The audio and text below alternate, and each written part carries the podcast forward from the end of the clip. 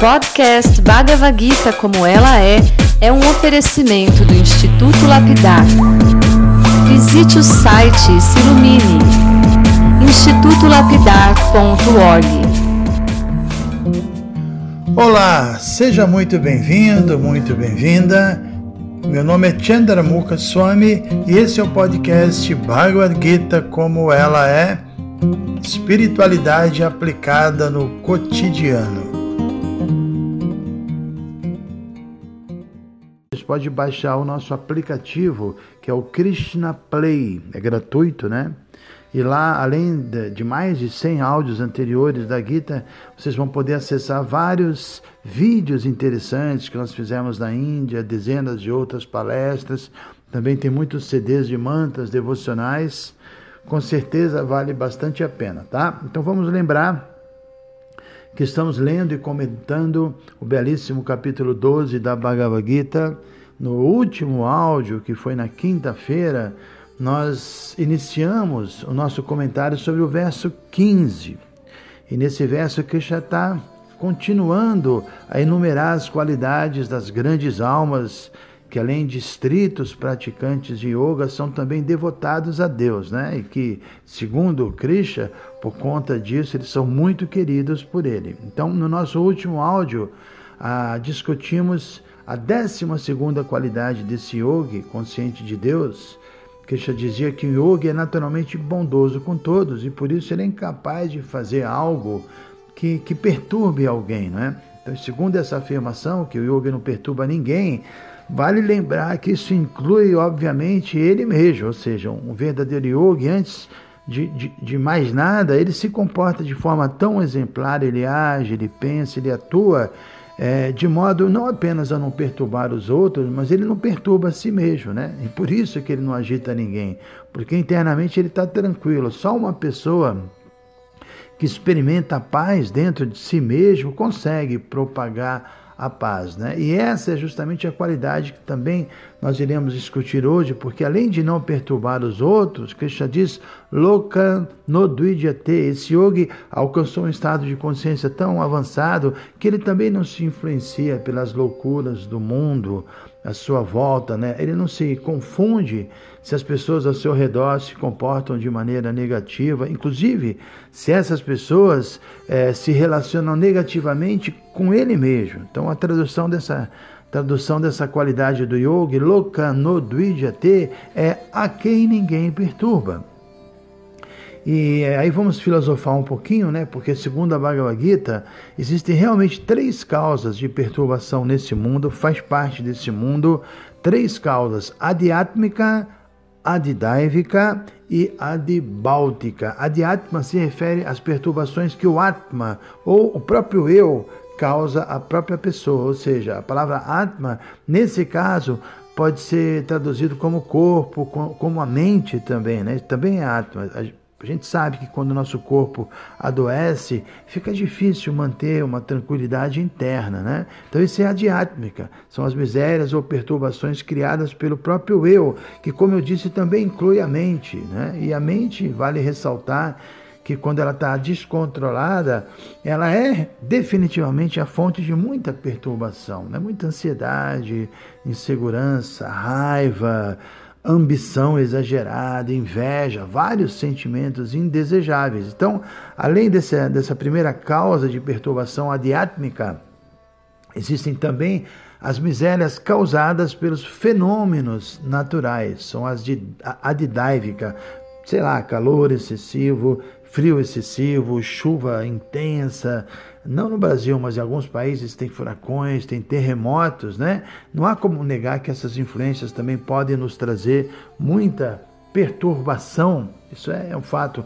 Mas no caso do yogi, ele é capaz de manter seu equilíbrio. Né? Não é que ele não sente, não percebe nada disso. Não, ele, ele, tudo isso acontece, o frio, o calor, mas apesar das condições externas desfavoráveis, a ideia é que ele não se perturba porque ele não perde seu foco espiritual. Ele não vai deixar de cumprir seus votos, né? Ele não vai se desviar de sua disciplina. Lógico, externamente ele sente que a coisa está confusa, ele sente o frio, ele pode sentir muito calor, mas isso não vai alterar a sua determinação de seguir com seus estudos, com a sua meditação, com as suas práticas regulares. Às vezes nós pensamos assim que ah, o yogi, você pode vir com ferro, pode, sei lá, atacar ele que ele não vai sentir nada. Não é essa a ideia. Apesar de qualquer perturbação, ele não perde o foco.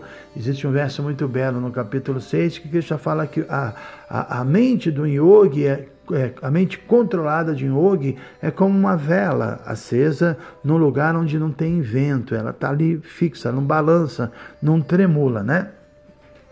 E finalmente a terceira causa de perturbação é, é a de Báltica Klesha, que é a perturbação causada pelos butas. Butas são outros seres vivos. É claro que assim, nesse mundo a gente vai se deparar com pessoas do bem, pessoas com as quais nós podemos desenvolver afinidade, fazer boas amizades, mas infelizmente não dá para evitar que, vez ou outra, a gente se depare com pessoas que não são do bem, que gratuitamente nos atacam, nos invejam, nos criticam. Né? E Yogi sabe que isso faz parte desse mundo um mundo habitado por diferentes tipos de pessoas e, e por incrível que pareça o yogi que Krishna está descrevendo aqui ele é tão elevado espiritualmente que ele consegue não se perturbar com nenhuma dessas três classes de misérias nem as misérias causadas pelo corpo pela mente nem as misérias causadas pelos fenômenos naturais e nem as causadas por outros seres vivos né? Então a gente está falando aqui de uma personalidade uma pessoa muito transcendental e por outro lado, isso não significa que a gente deve sair por aí procurando yogi, sei lá, com a buzina barulhenta. Quando ele estiver sentado em sua posição de lótus, meditando, a gente chega atrás dele e sem ele nos ver, a gente toca aquela buzina com toda a força no ouvido dele. E aí, se ele não se assustar, se ele não se perturbar, se ele não se aborrecer, aí você diz, ah, esse realmente é um yogi genuíno. É claro, não é nada disso. Né? Krishna não está querendo afirmar isso aqui. A ideia, penso eu, que, que, que, esse mundo é um mundo muito complicado mesmo, um mundo onde dificilmente as coisas saem do jeitinho que nós queremos, e Yogi já não está mais identificado com isso. Né? A gente esse, esse, mundo é assim, a gente vai estar o tempo todo precisando fazer ajustes, contornando obstáculos, corrigindo rotas.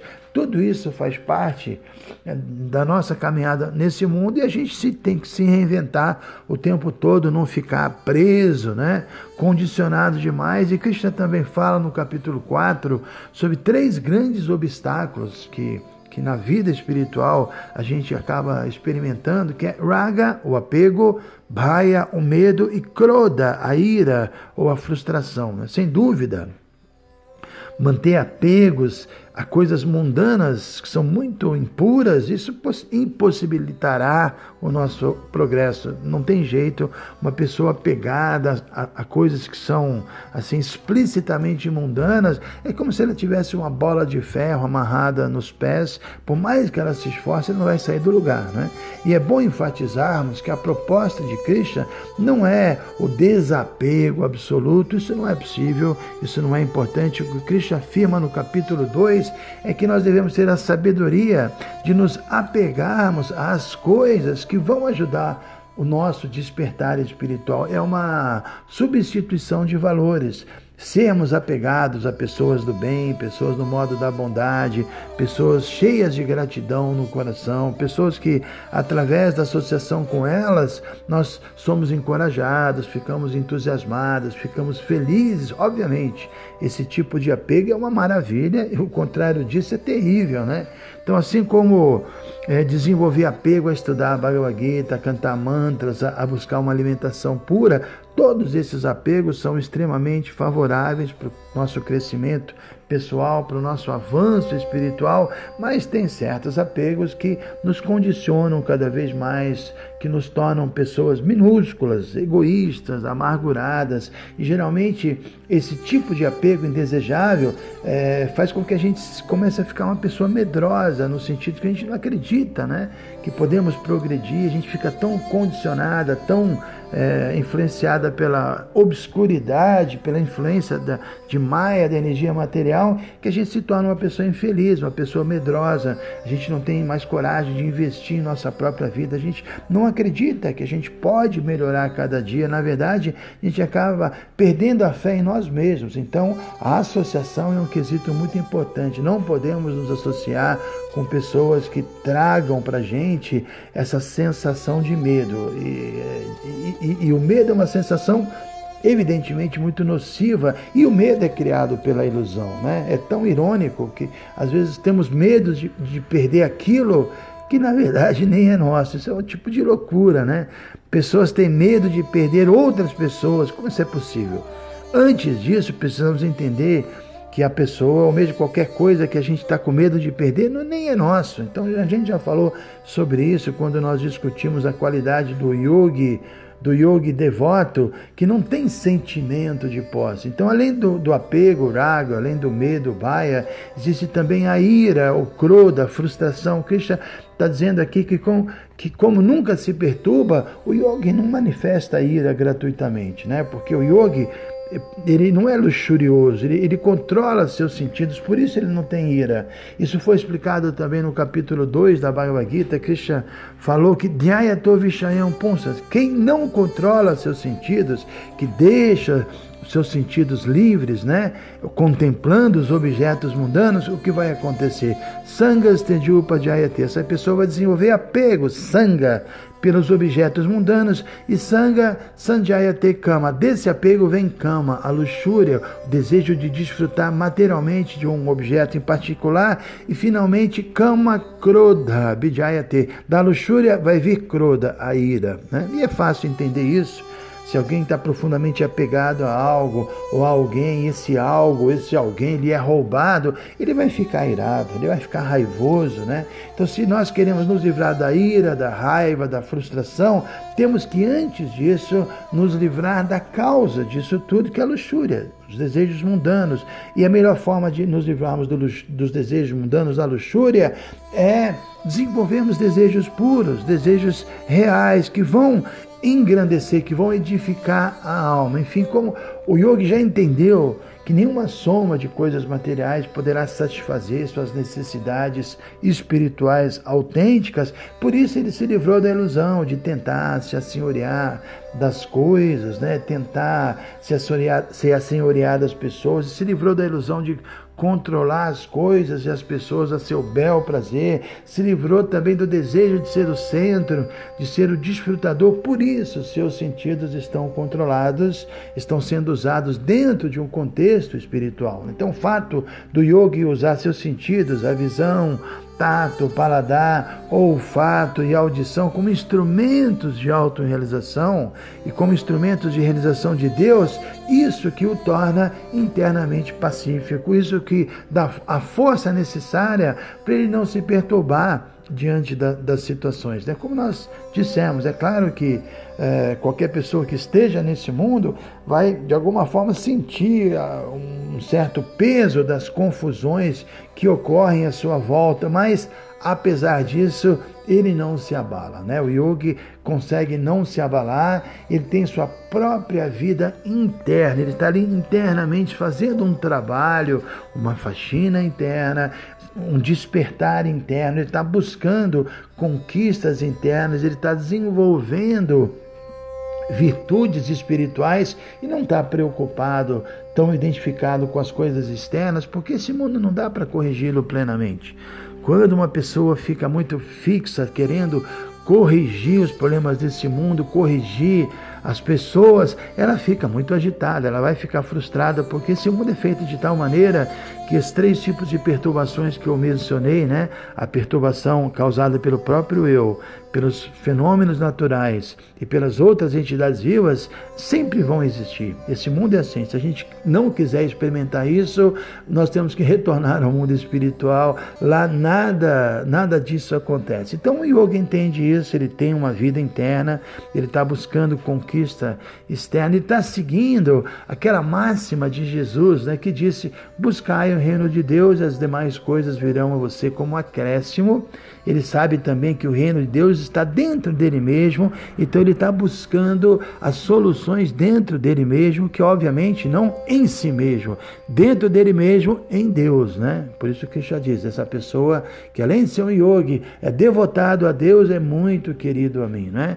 Então a gente tem vários exemplos, aqui no Ocidente o exemplo que é muito conhecido por todos nós, é Jesus, né? que ele realmente é, tinha tudo para ser uma pessoa extremamente perturbada, mas ele mantinha sua consciência espiritual e, evidentemente, ele teve momentos que ele manifestou alguma ira, mas não era em relação a ele, aos, aos ataques que fizeram a ele. Ele manifestou ira quando viu que, por exemplo, no templo estavam fazendo comércio, estavam é, banalizando a religião, mas em relação a nós mesmos, nós temos que aprender a, a não nos perturbarmos, manter a nossa consciência fixa como também Krishna diz, né, como o yoga é como uma tartaruga que diante das dificuldades externas ele entra para dentro de si mesmo, como a tartaruga faz, né?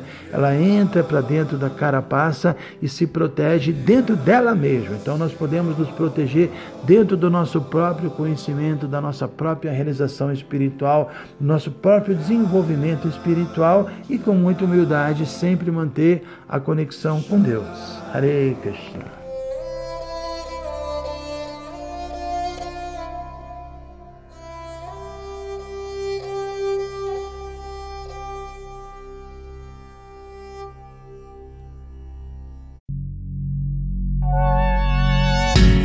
Se você se interessa por este conteúdo, não deixe de fazer o curso Bhagavad Gita para iniciantes com Chandramukha Swami. Para você se informar, é só entrar no site institutolapidar.org. Você vai ver que é um curso completo. Você vai estudar todos os 700 versos e vai entrar nos principais elementos filosóficos da Bhagavad Gita são bem mais de 100 horas de estudos. Você pode assistir a hora que quiser e quantas vezes quiser. Dá um pulinho lá então. institutolapidar.org